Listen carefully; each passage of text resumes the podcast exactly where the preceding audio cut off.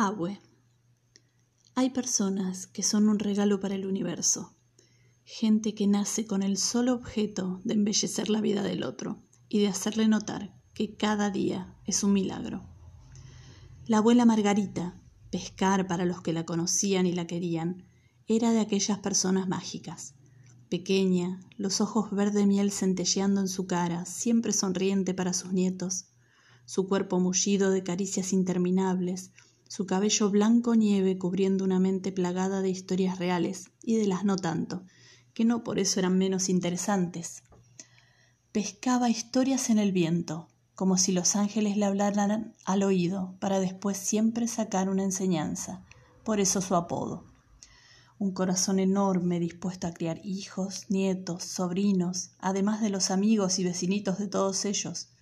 Pero su voz, esa voz única de musicalidad cristalina era su sello especial, la que dejaba escapar canciones que se volvían mimos, palabras precisas y sabias en los momentos de mayor dolor y carcajadas contagiosas.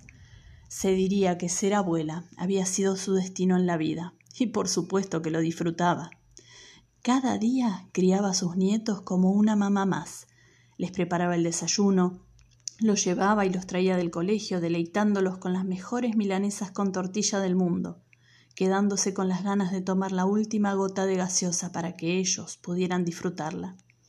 Caminaba cuadras y cuadras bajo el sol abrasador para que los chicos pudieran jugar con sus amigos. Volvió a aprender las divisiones por dos cifras para poder explicárselas y que pudieran recibir a mamá cuando volvía de trabajar con la tarea hecha y con toda la alegría y antes que se durmieran, su voz mágica llenaba espacios con las historias más maravillosas que creaban en la mente de sus nietos mil universos, donde convivían la poesía y la aventura, presagios de sueños increíbles en las noches, para luego, cuando los chicos se habían dormido, transformarse en la mejor amiga de su hija, hombro, oído y consejos. Con los años, los cuentos se fueron transformando en anécdotas en reflexiones sabias, en sutiles complicidades, mates dulces después del trabajo, miradas adivinadoras de, amores y problemas, pero siempre con la misma ternura entrañable hacia sus nietos, que gracias a todo lo recibido de su parte, se transformaron en personas tan luminosas como lo había sido su abuela.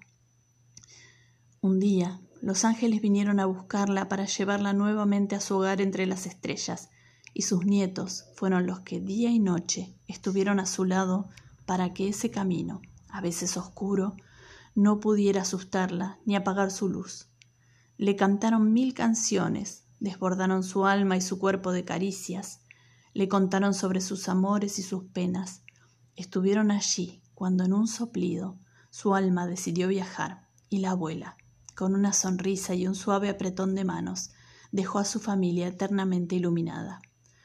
Yo solo fui testigo privilegiada de los últimos días de su paso por este mundo, pero su magia logró rozarme para hacerme escribir este pequeño homenaje a todas las abuelas que día a día llenan el mundo de magia con sus caricias, sus historias y permiten que la vida sea mejor para todas las personas que las rodean.